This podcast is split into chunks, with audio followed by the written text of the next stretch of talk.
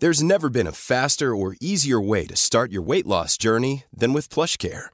PlushCare accepts most insurance plans and gives you online access to board-certified physicians who can prescribe FDA-approved weight loss medications like Wigovi and Zepbound for those who qualify.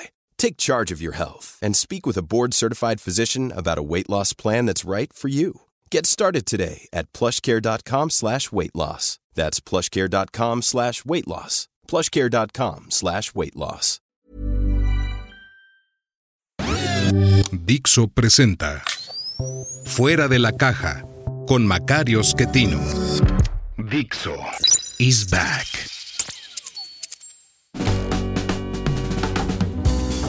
Bienvenidos.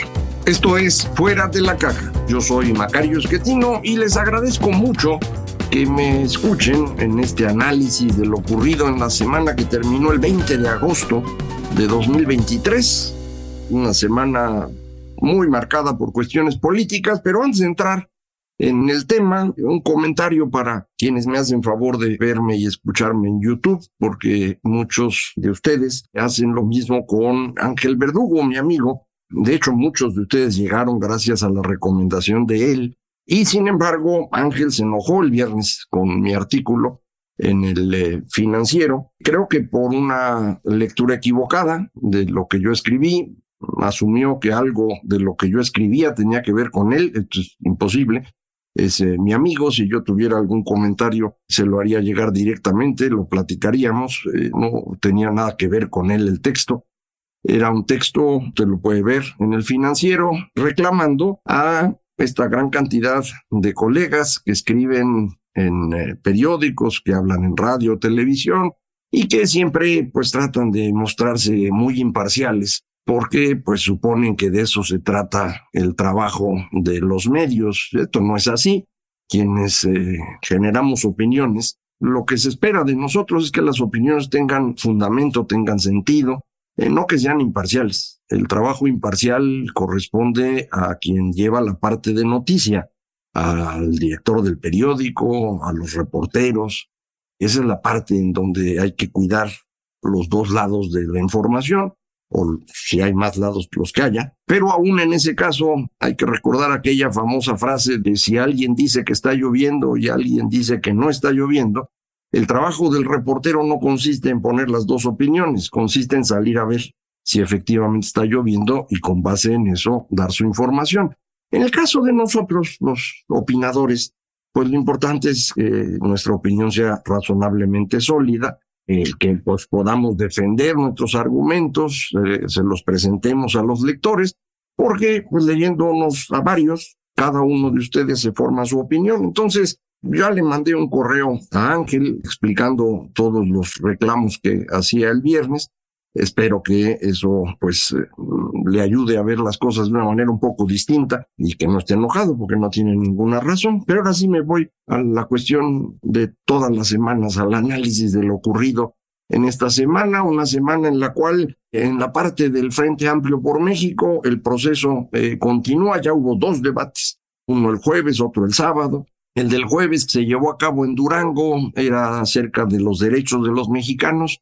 Creo que fue el primero de esta última etapa. Había algunas fallas de organización y bueno, el sábado el debate fue bastante mejor. Fue en Monterrey, se trató del tema económico, lo condujeron muy bien Ezra Chabot y Valeria Moy y creo que ahí sí se notó una diferencia clara a favor de Xochitl Gálvez, que entiende mucho mejor en dónde está la economía en este momento.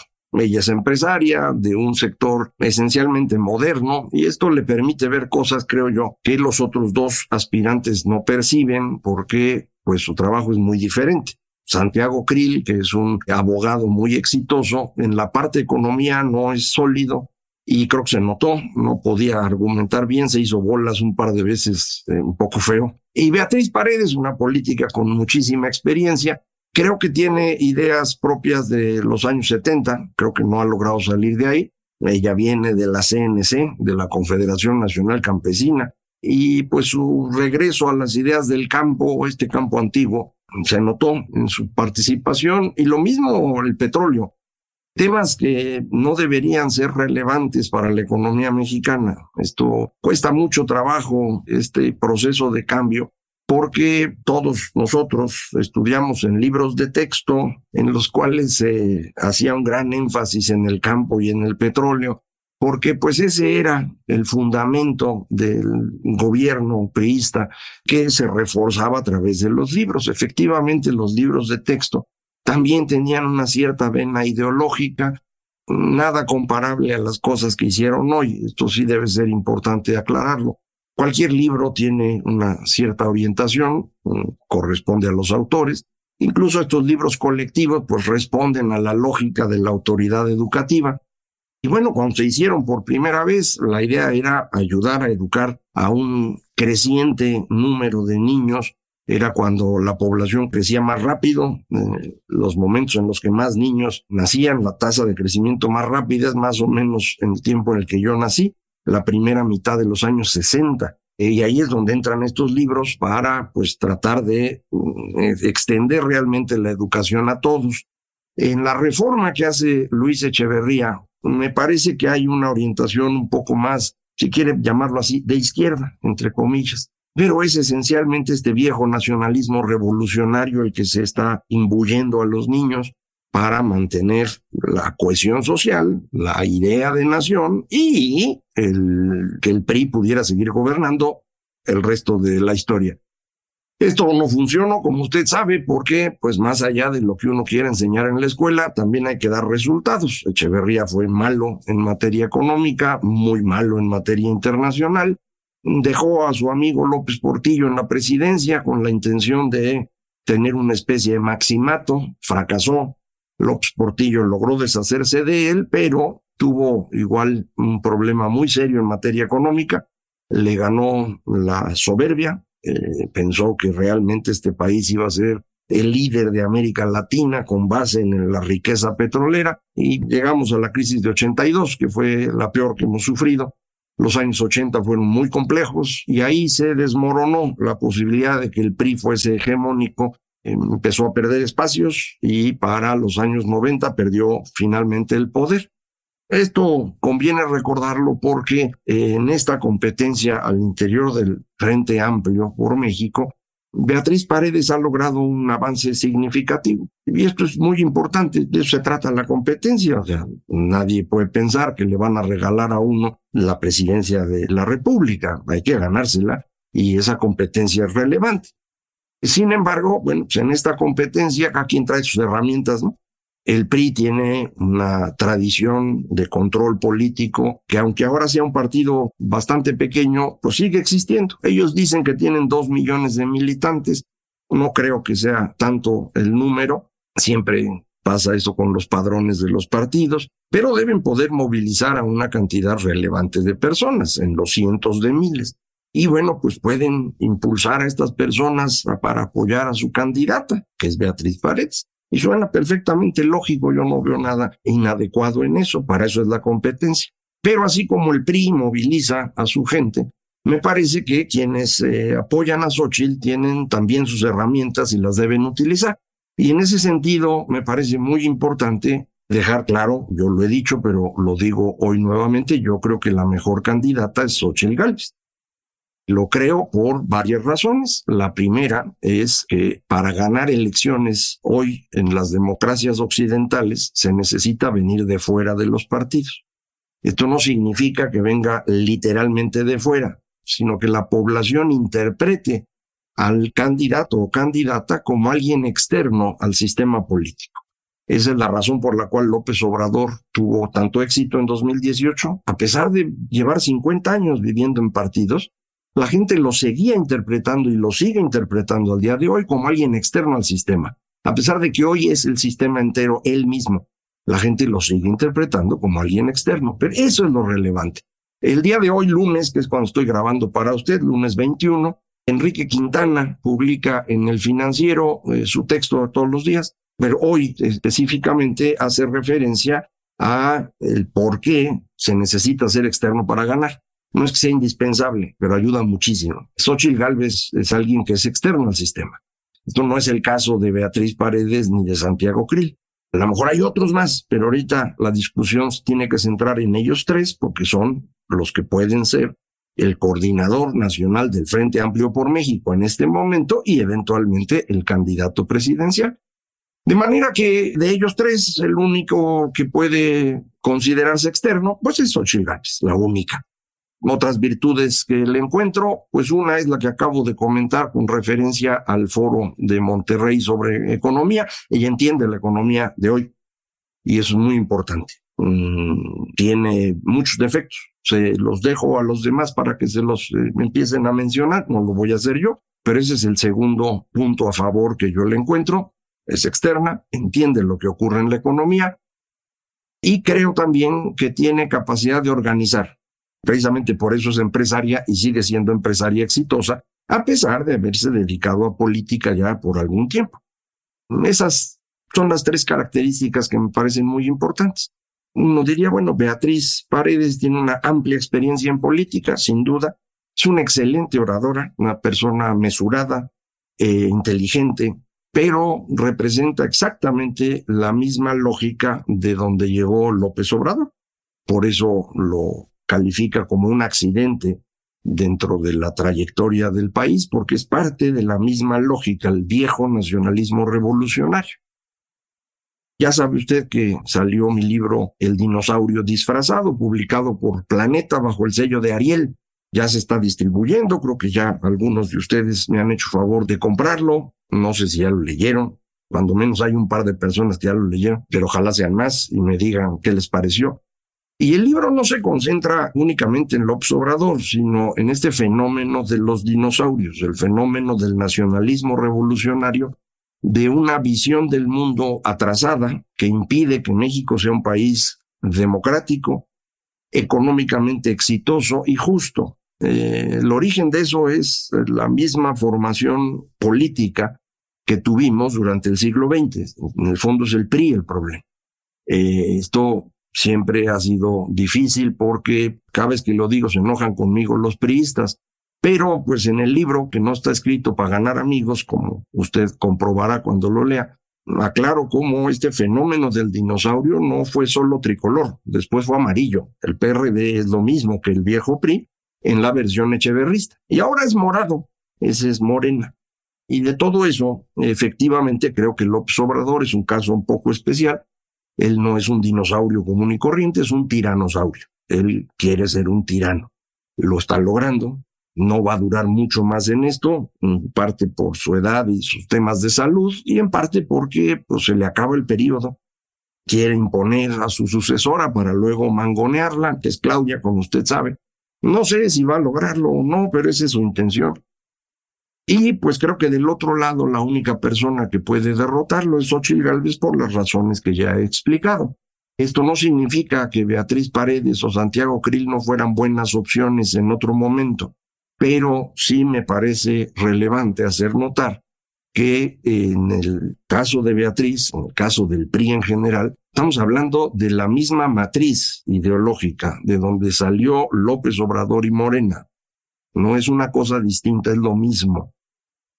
Son bastante más inteligentes, eh, son mejores para organizarse, gobernaron durante mucho tiempo, todo lo que usted quiera, pero la lógica ideológica es la misma. Por eso formaban parte del grupo de Sao Paulo, del grupo de Puebla, como le llaman ahora, porque es la izquierda priista la que representa a Beatriz, que no tiene una gran distancia con Morena, con obviamente la salvedad, insisto, de que López Obrador es una persona menos inteligente y a la cual, como él mismo decía, el poder lo volvió loco.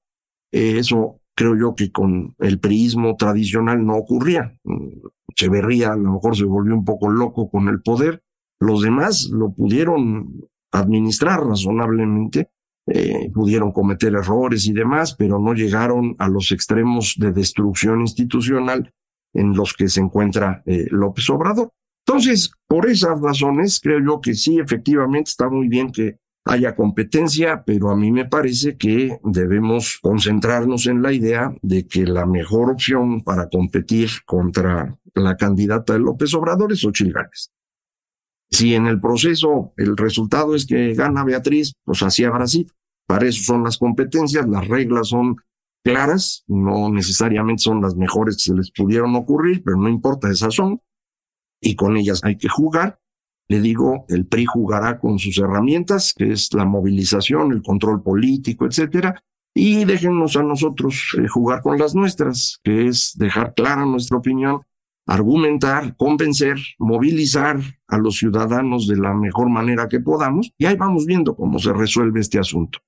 Del lado de Morena, Marcelo sigue haciendo berrinches, que le van ganando algunos espacios para que no le vaya tan mal, pero yo creo que esto está resuelto a favor de Claudia. Lo digo porque creo que el presidente no quiere que Marcelo sea su candidato, quiere que sea Claudia, porque las encuestas que se publican en medios, el seguimiento que hace Roy Campos para el economista, encuestas en el financiero, el Heraldo, etcétera, muestran una ventaja de 7, 8, 10 puntos eh, a favor de Claudia, que ya está muy difícil de revertir, quedan dos semanas. Entonces no veo cómo se pudiese lograr, pero pues habrá que esperar a que esto termine. El porqué de la ventaja en encuestas, pues es muy obvio, ¿no? El observador decidió por Claudia desde la elección intermedia. Antes de eso él pensaba reelegirse, pero se le cebó la posibilidad gracias a que usted fue a votar. Y pues dijo, va a Claudia, y entonces empezó a golpear a Marcelo inmisericordiamente, a apoyar a Claudia. Hay recursos en abundancia, ya se quejó Marcelo de ello. Ojalá y se documente su queja para que quede sentado que eh, la forma como fue el proceso dentro de Morena fue usando recursos del Estado. Y si ese es el caso, pues se puede proceder en su contra, incluso podrían perder la candidatura. Yo sé que el Instituto Nacional Electoral, ahora dirigido por la señora Tadei, pues, no va a hacer nada, al contrario, van a tratar de favorecer, pero está el tribunal. Y el tribunal ha mostrado cierta autonomía, no pueden tampoco enfrentarse tanto al presidente porque ya sabe usted que López no tiene límite, no hay nada que lo detenga, no tiene referente moral eso fue clarísimo en el terrible caso de estos jóvenes asesinados en Lagos de Moreno, de los cuales se burló el presidente. Eh, es una cosa que no, cabe. Ya no sigo con eso porque me enojo. Entonces, creo que de cualquier manera Claudia va a ser la seleccionada en el lado de Morena y le digo, confío en que del lado del Frente Amplio sea Xochitl la candidata, porque esto permitirá una competencia bastante reñida en donde Xochitl necesitará el apoyo del PRI, del PAN, de los ciudadanos, del PRD, y seguiremos esperando a ver el señor Dante si encuentra a Virgilio y logra salir del infierno en que se encuentra, porque pues el proceso en el que está puede destruir a su partido. Ya le puse como referencia en un artículo en el financiero hace unas semanas, lo ocurrido con el partido que le sirvió de ejemplo a Dante para transformar Convergencia por la Democracia en Movimiento Ciudadano, que es precisamente el partido llamado Ciudadanos en España, un partido con un ascenso impresionante que se destruyó en prácticamente unos meses debido a la incapacidad de su liderazgo de entender el momento en el que está. Creo que estamos ahí, Dante está en eso. Creo que hay otros ahí el movimiento ciudadano que lo entienden mejor y lo están tratando de convencer. Si no se deja, puede haber una ruptura al interior del movimiento ciudadano que lo pondría en malas condiciones en una elección muy polarizada y entonces, pues si sacan uno o dos por ciento de los votos va a ser milagroso. Entonces, ojalá y antes de eso entren en razón y se ubiquen, ojalá y se ubiquen del lado de la oposición. Ya sabe usted que yo quisiera que Morena no gane, eh, mi eh, argumento es muy simple, están destruyendo todo y son absolutamente incapaces. Hay que dar gracias por ello. Si no fueran incapaces, se hubieran quedado en el poder 70 años como su antecesor, pero son muy limitados, muy, muy, muy limitados y no pudieron lograr sentar bases de una transformación real. Recuerde usted, no importa quién gane, el 2024 va a ser, la segunda parte va a ser bien complicado. De eso vamos a platicar, nada más que salga un poco más de información económica para tener los datos más claros y entonces poderle decir en qué dirección creo yo que van las cosas y qué tan complicado puede ser el futuro. En cualquier caso, nosotros seguimos platicando aquí. Muchísimas gracias. Esto fue Fuera de la Caja.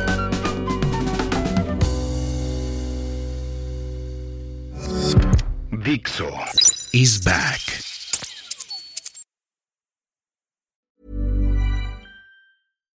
Hi, I'm Daniel, founder of Pretty Litter. Cats and cat owners deserve better than any old-fashioned litter. That's why I teamed up with scientists and veterinarians to create Pretty Litter. Its innovative crystal formula has superior odor control and weighs up to 80% less than clay litter.